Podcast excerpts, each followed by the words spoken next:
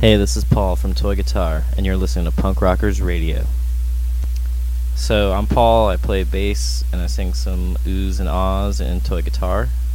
Uh, we were just on tour in Europe with Swinging Utters, and uh, what did I like most about it? Um, the best part by far was getting to hang out with uh, some rad people every night and day and play music um, and just be around the band. Um, dudes and the utters are awesome, and it was a lot of fun to hang out with them and hanging out with uh, everyone in toy guitar. It was great.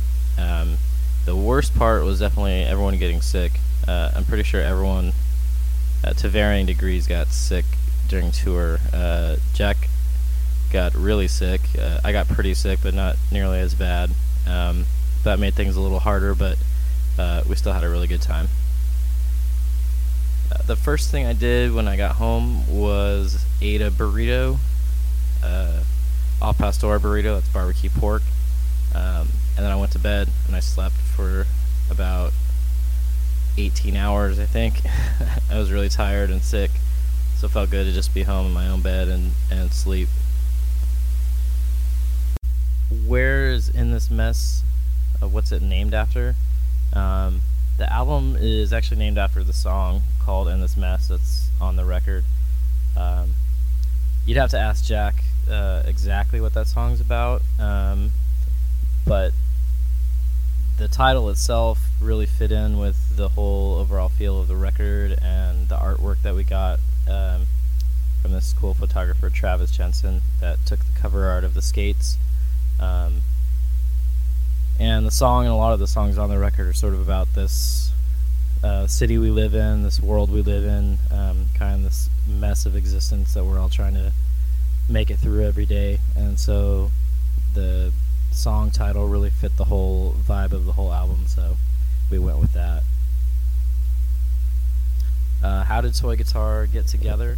Um, well, Jack and Miles were already playing together in Swinging Utters and uh, Jack had some new songs that weren't necessarily utter songs, but um, just wanted to kind of start something new and different, and so he recruited Miles to play some guitar with him.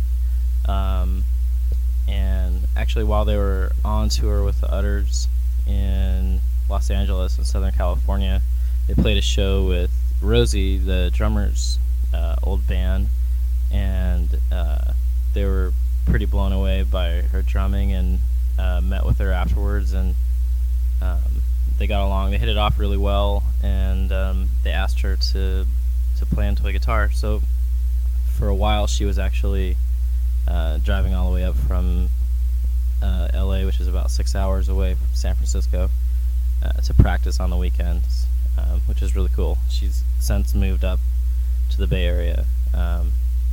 We're all here now, but uh, that was pretty rad. Um, and then my old band, I played with a band called Primitive Hearts, and uh, we played with the Revolts, which Jack and Miles both play in, and um, they were actually looking for a bass player at the time. I started playing bass with the Revolts, and my uh, the other member of my band, Danielle, she actually uh, started playing bass with toy guitar. Um, and she's actually on the first record, uh, the seven inch with them.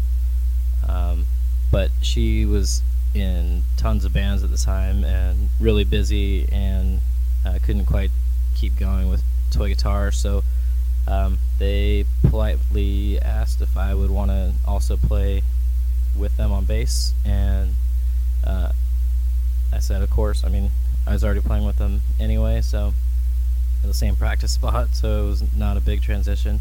Um, so I sort of took over after about four or five shows. I started playing bass with them and um, haven't looked back since. Uh, let's see, how did I get into punk? Um, I was fortunate enough to have some uh, older brothers that uh, got into punk in the 80s. Um, we're both in bands and both had really good taste in music. Um, so I can remember um, as young as like seven or eight, um, skating. We had a, actually had a half pipe in my backyard, um, so I remember skating with my brothers and them playing Misfits and Dead Kennedys and Clash and uh, all kinds of good stuff. Um, so I got exposed to a lot of the uh, really classic punk kind of stuff through them. And then, like I said, uh, they were both in bands um, in the 80s, punk bands, and so um, wanting to be like my brothers, of course, I started playing bass and uh, started out in a bunch of dumb little bands, um, and eventually uh, started to get more serious with it. I was actually in orchestra uh, when I was really young, um, all the way through middle school, and I played bass in orchestra, uh, double bass or stand-up bass, whatever you call it. Um, and by the time I got to middle school, that was just not cool anymore. Um, all my friends were skating and uh, getting into punk rock, and um, playing in the orchestra was kind of nerdy. So I ended up just uh, focusing on uh, bass and, and guitar, and went from there. Um, had a couple early really bad bands like everybody does. Eventually started playing in uh, better and better bands and been doing it since I was about 16, I guess. Uh, so a good punk story in less than three minutes. Um, I think the first one that comes to mind is when I was in, uh, I was about 19 maybe, uh, and I was in a kind of a pop punk band um, in Phoenix, Arizona, and we got to play with uh, a lot of really good bands. And we weren't huge or anything um, by any means, but uh, we got to play with a lot of cool bands that came through. We actually played with Swinging Utters uh, when I was like 19, and uh, then I just got a tour with them just now, which is pretty cool. Um, but uh, we opened for Propagandhi uh, right when right after Less Talk More Rock had come out and they were super popular and they sold out like a 900 or a thousand person venue that we played at. And it was a big show for us. It was the biggest show we'd ever played. And we thought uh, we wanted to do something sort of memorable as the opening band.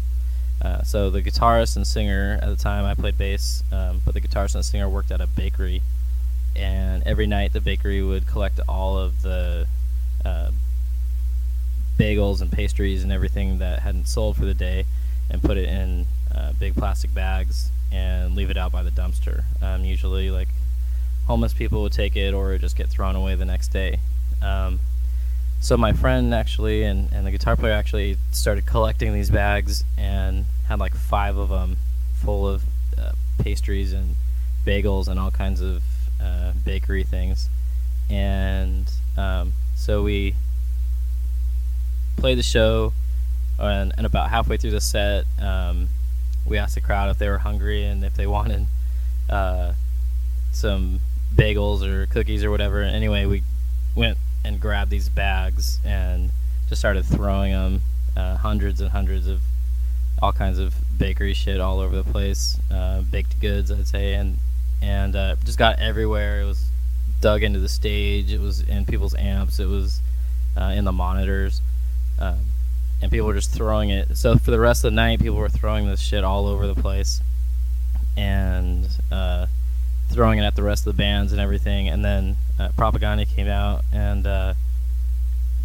obviously older, uh, a little more wise about things, and they made a crack about how uh, we wasted this food and um, we were pretty much idiots for first of all giving weapons to this crowd to throw at the bands and then second of all to waste all this food that could have gone to homeless people and stuff. And so um, they made a pretty good point. It's probably a really stupid thing in hindsight to do but so uh, yeah there you go. I don't know if that's uh, necessarily a punk story and i don't know if that was less than three minutes but um, yeah i got scolded by Propagandhi about uh, what it means to be punk and not be idiot kids.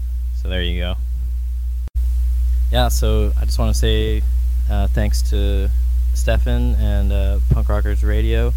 Um, we had a blast while we were on tour in Germany, and uh, I, Stefan, I owe you an apology for trying to do an interview in a loud bar after a show that didn't work out so well. So hopefully um, this uh, this makes up for a little bit. Um, thanks all the fans uh, that listen to Punk Rockers Radio and uh, all the fans that came out to our shows while we were in Germany and, and Europe. Uh, we had a blast. So thanks a lot, and uh, keep on listening to Punk Rockers Radio. Thanks a lot.